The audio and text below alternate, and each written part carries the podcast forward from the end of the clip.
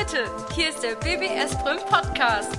BBS Brüm, Gewerbe, Technik, Wirtschaft, Verwaltung Hauswirtschaft und Sozialwesen. und das berufliche Gymnasium für Gesundheit und Soziales.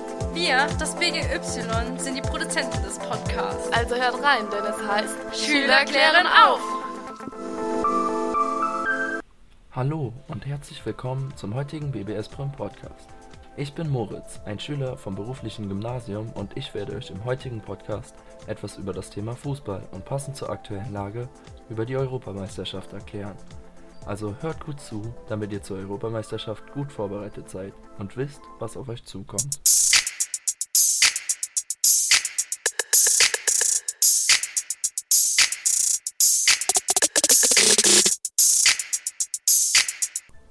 Bin mir sicher, jeder hat schon mal etwas von Fußball gehört und weiß auch, wie es gespielt wird.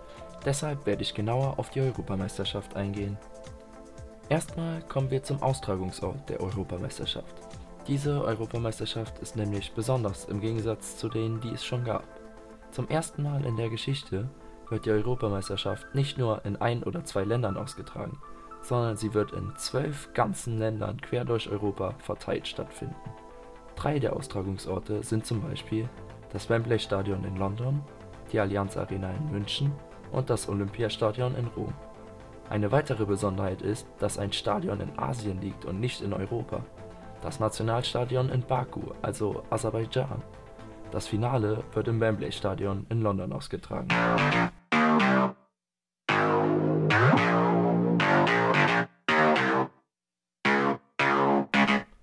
Nun kommen wir zum Aufbau der Europameisterschaft. Diese besteht aus sechs Gruppen mit je vier Mannschaften. Die Gruppen sind mit Gruppe A bis Gruppe F benannt. Die Mannschaften konnten sich vorher in der Qualifikation die Teilnahme an der EM sichern. Auf die Qualifikation werde ich nach dem Aufbau noch genauer eingehen. In der Gruppenphase spielt jede Mannschaft gegen alle anderen Mannschaften aus ihrer zugehörigen Gruppe. Wenn dies geschehen ist, kommt der erste und zweite jeder Gruppe ins Achtelfinale. Dazu kommen die vier besten Drittplatzierten jeder Gruppe eine Runde weiter. Somit stehen 16 Mannschaften im Achtelfinale. Ab dann wird in einer KO-Phase gespielt. Dies bedeutet, immer zwei Mannschaften spielen gegeneinander. Eine der Mannschaften gewinnt und kommt weiter und eine der Mannschaften verliert und scheidet aus dem Wettbewerb aus. Dies geht über das Achtelfinale, das Viertelfinale und das Halbfinale bis zum Finale so weiter, wo dann nur noch zwei Mannschaften übrig sind. Im letzten Spiel dann, dem Finale, entscheidet sich, wer Europameister wird.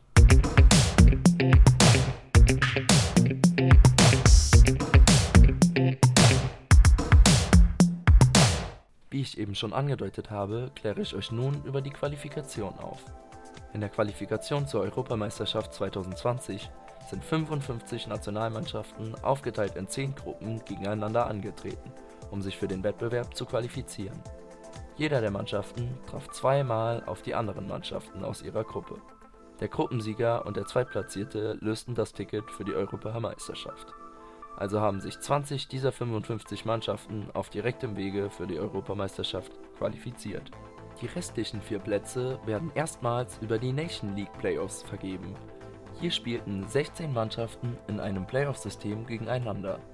Dieses besteht aus vier Playoffs, also acht Halbfinalspielen. Der Sieger jedes Halbfinales spielte gegen den anderen Sieger in dem jeweiligen Playoff. Die Mannschaften, die dieses Finale innerhalb ihrem Playoff gewannen, sind jetzt für die Europameisterschaft qualifiziert. Ein weiterer interessanter Fakt zu der Qualifikation ist, dass diese Qualifikation die kürzeste in der Geschichte der Europameisterschaft im Fußball war. Sie ging nur von März bis Dezember 2019. Eine weitere Änderung in diesem Jahr ist, dass keine Nation automatisch qualifiziert ist, da es ja keinen alleinigen Gastgeber gibt. Und so konnten sich die Nationalmannschaften in diesem Jahr für die Europameisterschaft qualifizieren.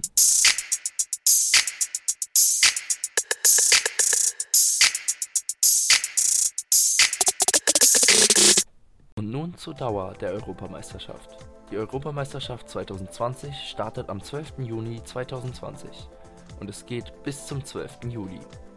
Das erste von insgesamt 36 Spielen der Europameisterschaft wird Italien gegen die Türkei in Rom bestreiten. Die Gruppenphase läuft vom 12. bis zum 25. Juni. Danach beginnt die K.O.-Phase, welche dann, wie schon erwähnt, bis zum 12. Juli andauern wird. Eine Zusatzinfo für alle fußballbegeisterten Deutschland-Fans. Deutschland hat übrigens einer der schwersten, wenn nicht sogar die schwerste Gruppe erwischt, die es gibt. Dies sage ich, weil einer der Gegner, gegen die Deutschland in der Gruppenphase ran muss, der aktuelle Weltmeister ist.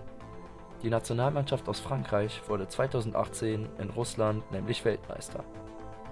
Noch dazu kommt, dass der aktuelle Europameister Portugal auch in der Gruppe von Deutschland untergebracht wurde.